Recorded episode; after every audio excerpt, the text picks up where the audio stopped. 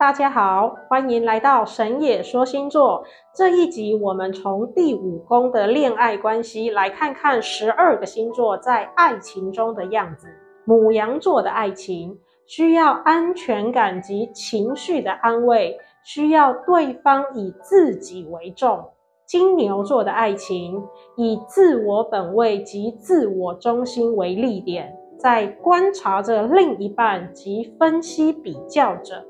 双子座的爱情是线下感情运势最好的星座，即便分隔两地，透过言语及讯息的互动，仍然能够促进感情升温，让对方只看到你的存在。巨蟹座的爱情希望建立对等的互动关系，可是心中却有不愿意面对的伤口。如果你还没有准备好，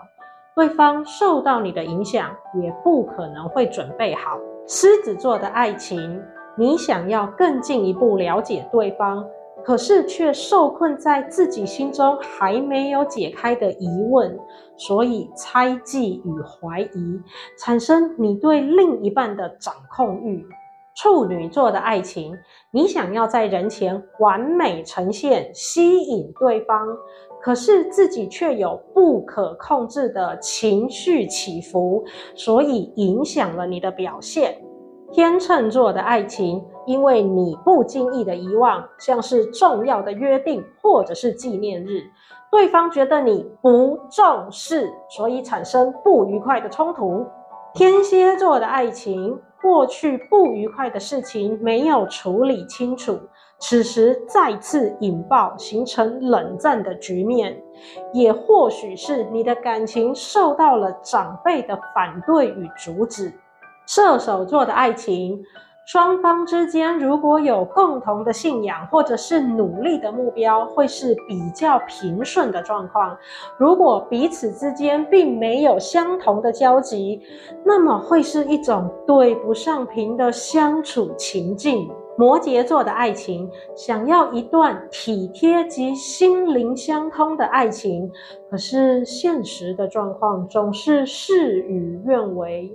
不过，人与人之间是独立的个体，或许长一些的时间可以达成。水瓶座的爱情想要改变及突破现有的状态，想要彼此更加贴近，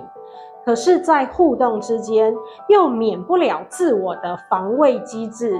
在靠近与推开之间，会让对方摸不着头绪。双鱼座的爱情需要透过沟通达成自己心中对安全感的需求，可是如果沟通不良的时候，反而会更加造成自己的情绪困扰。所谓知己知彼，如果同时理解恋爱对象的内心感受，能够互相的协助及调整，彼此互助，共同度过现在还有四星逆行的时期。也别忘了帮我们神野说星座按下订阅及分享，祝福大家。